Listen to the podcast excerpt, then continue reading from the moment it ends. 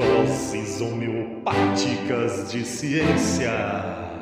Olá, olá, olá, pessoal. Aqui quem fala é Eveline para termos mais um episódio das Doses homeopáticas de ciência. E eu vou assumir para vocês, viu?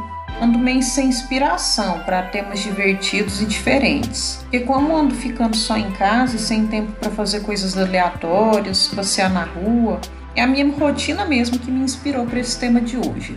Lavar roupa. Poxa vida, lavar roupa, que inspiração mais sem graça, né?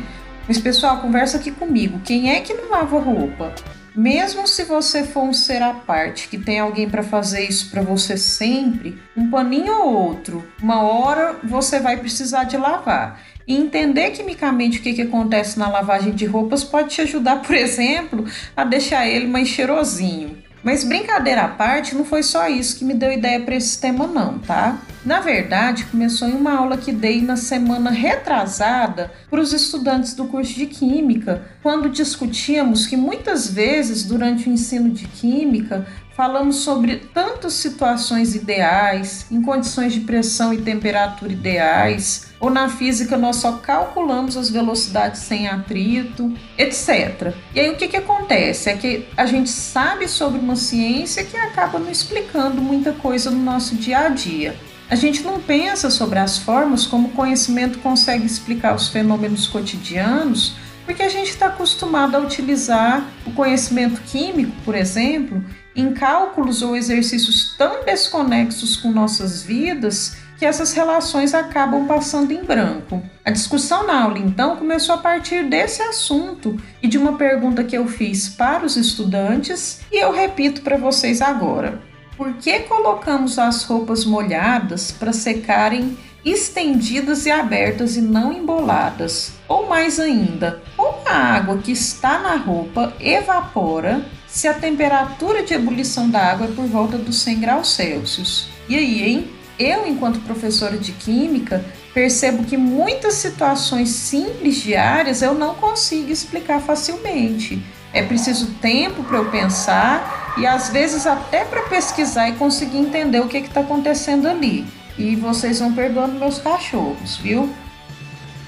Meus alunos e eu, então, passamos a conversar sobre a lavagem de roupas, começando pelo mais simples, ou pelo começo. Do que são feitos tecidos? Os tecidos podem ser sintéticos ou naturais. Os tecidos naturais são aqueles que vêm de fontes orgânicas vegetais sendo constituídos majoritariamente por celulose, enquanto os tecidos sintéticos são formados por materiais como polímeros, por exemplo, o PET, que é o polietileno de terefitalato, o mesmo das garrafas plásticas de refrigerante. Para nossa discussão, eu vou usar sempre como exemplo aqui um tecido natural como o algodão, que é constituído basicamente por celulose. A celulose é um tipo de polissacarídeo, ou seja, um carboidrato, e tem em sua composição molecular agrupamentos do tipo OH, ou seja, oxigênio ligando a hidrogênio. Para quem não lembra, quando uma molécula possui em sua estrutura muitas hidroxilas, que é esse agrupamento OH, significa que ela é capaz de fazer muitas interações com outras substâncias que também são constituídas por moléculas polares, assim como ela. Um parênteses. Moléculas polares são aquelas que possuem uma diferença de eletronegatividade entre seus ligantes. Acontece, por exemplo, entre oxigênio e hidrogênio, diferente, por exemplo, daquelas moléculas que são constituídas por carbono e hidrogênio. A diferença de eletronegatividade entre o carbono e o hidrogênio é muito pequena. Só que isso não importa muito aqui não. O que eu quero que vocês lembrem sempre é que um exemplo de molécula polar é a água e o exemplo de molécula apolar são o que constitui as gorduras. Dessa forma, como em sua composição os tecidos possuem moléculas que atraem, entre aspas, água, os tecidos se molham. Observe aqui que nem todos os tecidos se molham com a mesma facilidade. E isso vai depender do que ele é constituído. Isso pode explicar, inclusive, porque os plásticos não molham quando jogamos água nele, justamente por causa do que o constitui.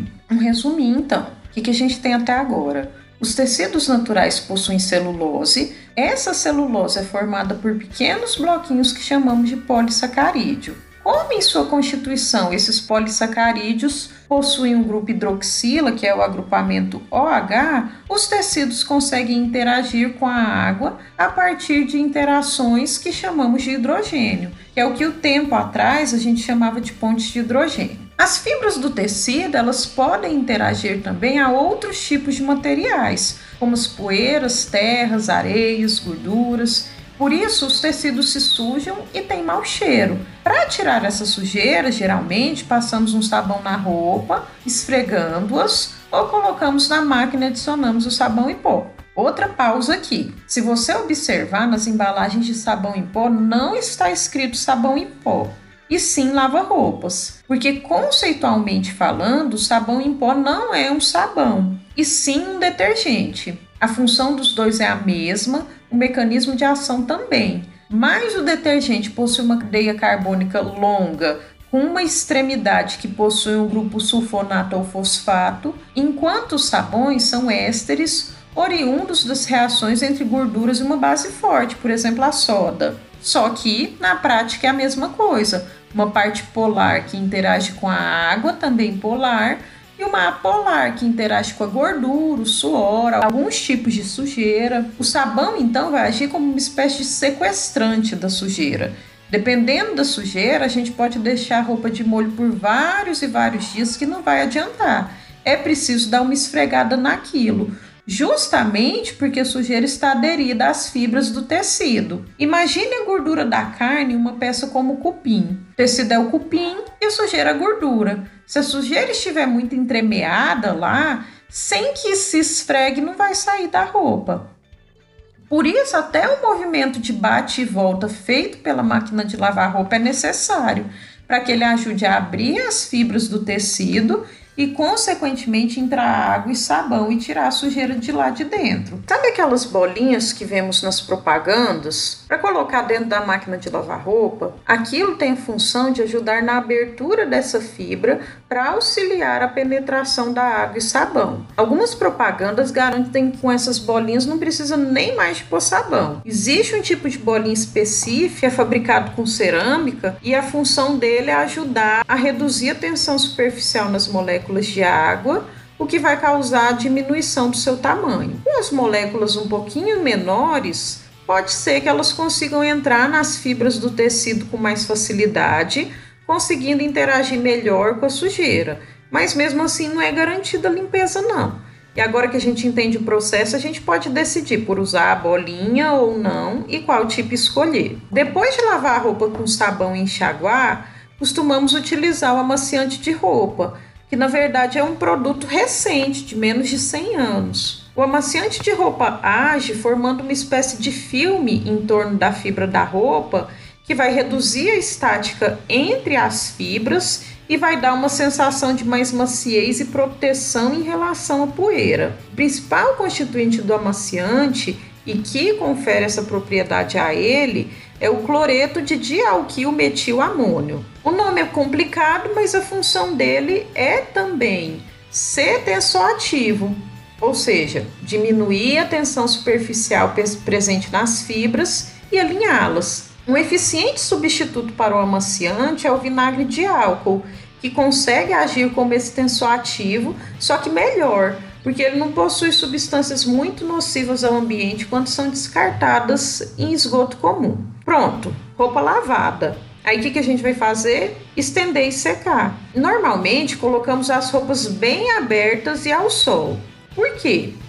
Agora que sabemos do que são feitos os tecidos, entendemos o molhar da roupa como as moléculas de água se aderindo às fibras das roupas, do tecido. Elas estão lá, ocupando todos os buraquinhos possíveis do tecido.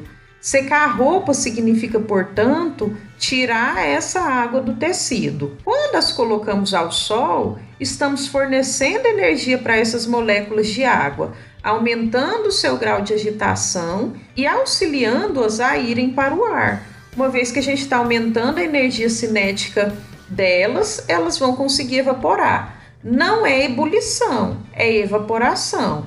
Evaporação é a vaporização do líquido em uma temperatura menor do que a temperatura de ebulição.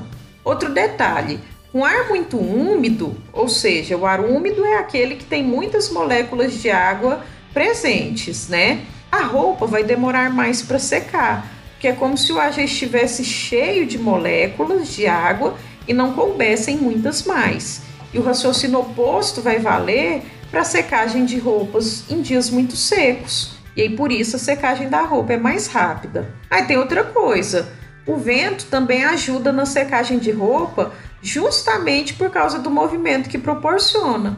As partículas presentes no ar vão se chocar com mais velocidade com as moléculas da água presentes no tecido e, consequentemente, vão agilizar sua evaporação. E agora vamos viajar. Teoricamente falando, secar a roupa no seu congelador também é possível. Só que aí estamos discutindo uma mudança de estado físico da água. Pensa comigo, se a roupa está impregnada por moléculas de água, gente coloca a peça bem aberta no congelador. Vamos pensar uma peça pequenininha, uma meia. O líquido presente na peça vai congelar. A água presente na peça vai congelar. Tiramos a peça do congelador, chacoalhamos para conseguir tirar o gelo e a roupa vai estar tá seca.